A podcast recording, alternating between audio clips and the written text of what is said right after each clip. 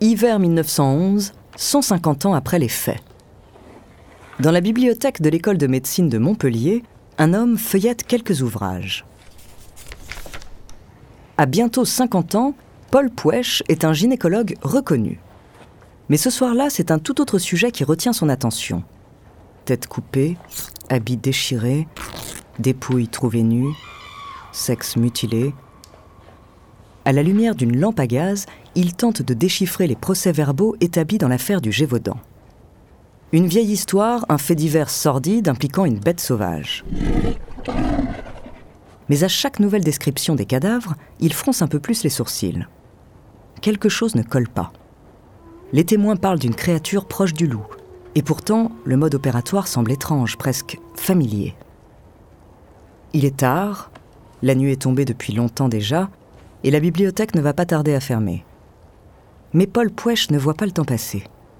Absorbé dans son travail, il tente de se représenter les forêts du Gévaudan, les villages, les morts. D'ailleurs, la bête avait-elle des proies de prédilection? Cette nouvelle question pique encore plus sa curiosité. D'un œil avide de réponses, il parcourt la liste des victimes. Quasiment que des femmes et des enfants. Étonnante sélection pour un animal. Le chercheur se sent proche d'une vérité secrète. Au frisson qui lui parcourt les doigts, il sait qu'il est sur le point de résoudre un mystère vieux d'un siècle et demi. Il lève alors la tête et aperçoit au loin le rayon philosophie de la bibliothèque.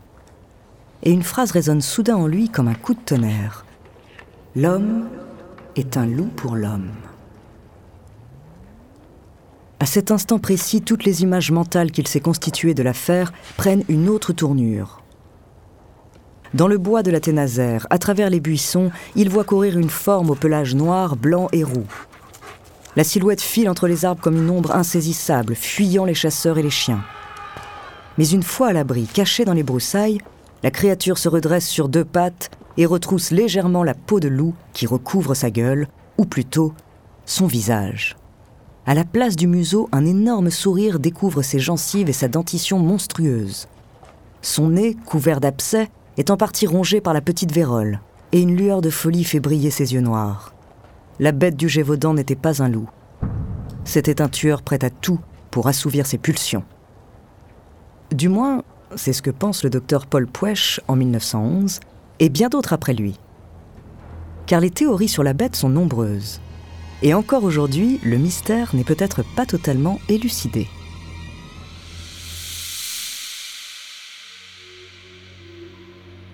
Bonjour, je suis Andrea Brusque, bienvenue dans Les Fabuleux Destins. En quatre épisodes, je vais vous raconter l'histoire d'une étrange créature qui a terrifié la France du XVIIIe siècle. Aussi cruel qu'insaisissable, ce monstre qu'on croyait envoyé sur Terre par le diable en personne a laissé derrière lui de nombreux cadavres. Son nom, la bête du Gévaudan. Entre hypothèses fantaisistes et théories historiques, découvrez la quatrième et dernière partie de son mystérieux destin.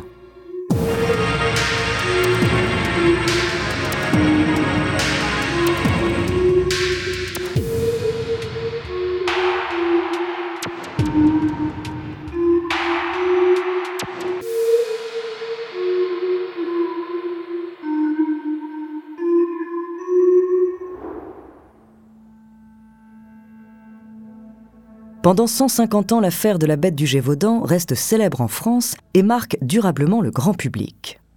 Mais c'est surtout à partir du XXe siècle que des théories plus poussées commencent à être élaborées sur la nature du monstre. En 1911, le docteur Paul Pouèche est le premier à évoquer l'implication d'un tueur humain. Il fait l'hypothèse qu'un fou sadique couvert d'une peau de bête aurait assassiné femmes et enfants en toute impunité pendant trois ans. Selon lui, L'intelligence supérieure de la créature et les cibles choisies sont des preuves évidentes. Cette idée a ensuite été reprise par de nombreux romanciers et on a même accusé le comte de Morangiès, un seigneur local de l'époque, d'être le coupable. Militaire déchu, noble frustré et impopulaire dans la région, personnage charmant et raffiné en apparence, cachant au fond de lui une violence inouïe. Morangiès a le profil idéal. Mais cette théorie du tueur en série ne tient pas vraiment la route. D'abord, elle ne repose pas sur des documents d'époque, mais des inventions postérieures, et aucun historien ne la soutient. Ensuite, quand on voit que les victimes étaient très majoritairement des femmes et des enfants, on peut évidemment s'interroger. Mais en réalité, seuls les hommes avaient le droit de porter des fusils. Armés seulement de lances et de bâtons, les femmes et les enfants étaient tout simplement des proies plus vulnérables. Avec l'expérience et quelques tentatives, même un animal aurait parfaitement pu s'en rendre compte et agir en conséquence. Et puis les paysans du XVIIIe siècle avaient beau ne pas savoir lire ni écrire, ils n'étaient pas aveugles pour autant. Il suffit d'imaginer un homme courant à quatre pattes, mettant un enfant de 30 kilos dans sa bouche et pas sous son bras, sous les yeux de sa mère, sans qu'elle puisse faire la différence avec un loup pour réaliser que cette hypothèse est assez fumeuse. Sans parler des chiens de chasse à ses trousses pouvant atteindre les 70 km/h. Pour les esprits les plus rationnels, cette théorie est un fantasme sans fondement. Mais alors, comment expliquer le comportement de la bête et ses capacités extraordinaires?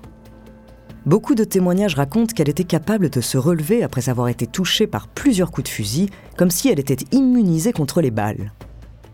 Bien sûr, certains pensent qu'il s'agissait d'un loup-garou ou d'une créature surnaturelle tout droit sortie des enfers, mais si l'on veut être un peu réaliste, il y a d'autres explications. À l'époque, les animaux utilisés pour la guerre portaient des cuirasses en peau de sanglier un tel équipement aurait pu rendre la bête invulnérable. Mais ses mouvements auraient été alors largement diminués et les chiens l'auraient sûrement rattrapé. D'autres historiens supposent plutôt que les fusils des chasseurs étaient chargés de petits plombs, une munition adaptée seulement au gibier de faible taille. Les tirs l'auraient donc blessée sans la tuer. Mais alors, si les gens de l'époque, qui connaissaient bien les loups, ont dit que la bête ressemblait à un loup, sans en être un, qu'est-ce que c'était exactement?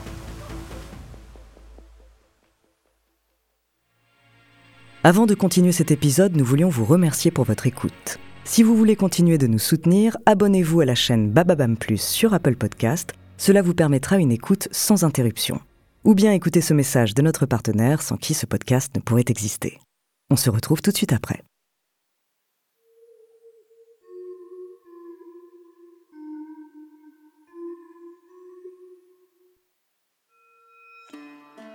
Les loups ont peur des hommes, ils sont chassés, tués, poursuivis partout. Ils n'attaquent que très rarement les êtres humains. Les seuls cas connus sont des loups en meute ou enragés. Mais les témoins survivants parlent toujours d'une créature solitaire et aucun d'entre eux n'a contracté la maladie après avoir été mordu. Alors on a imaginé qu'il s'agissait d'un autre animal. Déjà à l'époque, le capitaine Duhamel comparait la bête à un léopard, un ours, un lion. Et ce n'est pas impossible. Il y avait bien des hyènes parmi les animaux montrés à la foire de Beaucaire installés dans la région, et des fauves dans la ménagerie du roi. L'une de ces créatures aurait pu s'échapper et errer dans les forêts du Gévaudan. Seulement, un détail ramène encore et toujours à l'hypothèse du loup. La bête tuée par Jean Chastel a été auscultée par les meilleurs spécialistes de l'époque. Comme le roi voulait étouffer l'affaire, aucun prélèvement n'a été conservé et très peu de compte rendu des analyses du corps de l'animal. La dépouille a été enterrée à la hâte parce qu'elle dégageait une terrible odeur, mais le grand naturaliste Buffon, qui par la suite a inspiré Darwin, a eu le temps de l'autopsier. Et la dentition de la créature ne laisse pas de place au doute. Il s'agissait d'un canidé, une famille de mammifères qui comprend entre autres les chiens, les chacals, les renards et les loups. Alors comment expliquer ce paradoxe?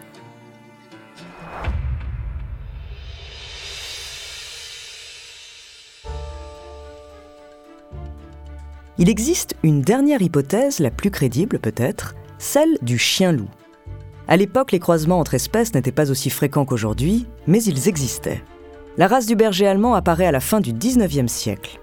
Mais un siècle avant, il y avait déjà en France quelques spécimens hybrides. Il est possible qu'un chien errant se soit accouplé avec une louve rejetée de la meute. Un chasseur aurait même pu tenter lui-même le croisement pour renforcer les capacités physiques de ses chiens. Le résultat, des chiens-loups puissants, entraînés au mordant, plus forts que des chiens et moins craintifs que des loups. Une porte de chenille mal refermée, et on connaît la suite. Ça expliquerait aussi pourquoi certains prétendaient que la bête pouvait attaquer au même moment à deux endroits très différents dans la région. Il n'y avait probablement pas une, mais plusieurs bêtes du Gévaudan. Celle tuée par Jean Chastel était simplement la dernière encore en vie. Le seul élément que cette théorie n'explique pas, c'est les décapitations de certaines victimes. 6 en tout sur les 90 morts imputés à la bête. Sur ce point, l'hypothèse du docteur Puech n'est pas si absurde. Peut-être qu'au milieu de la panique, entre deux attaques de chiens-loups, un tueur sanguinaire se faisait bel et bien passer pour la créature. On n'aura probablement jamais la réponse à cette question, mais après tout, qui sait? Parmi toutes les histoires de monstres, celle de la bête du Gévaudan fait figure d'exception. Parce qu'elle est vraie. L'engouement de la presse à cette époque a largement contribué à faire gonfler l'affaire.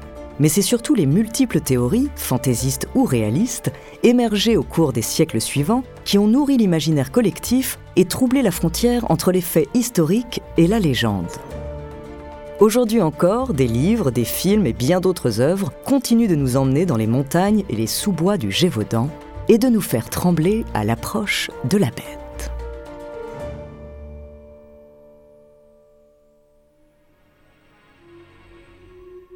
Merci d'avoir écouté cet épisode des Fabuleux Destins, écrit par Elie Oliven, réalisé par Raphaël Menou. Dans la prochaine saison, je vous parlerai d'une anthropologue qui a révolutionné notre compréhension du monde animal. En attendant, si cet épisode vous a plu, n'hésitez pas à laisser des commentaires et des étoiles sur vos applis de podcast préférés.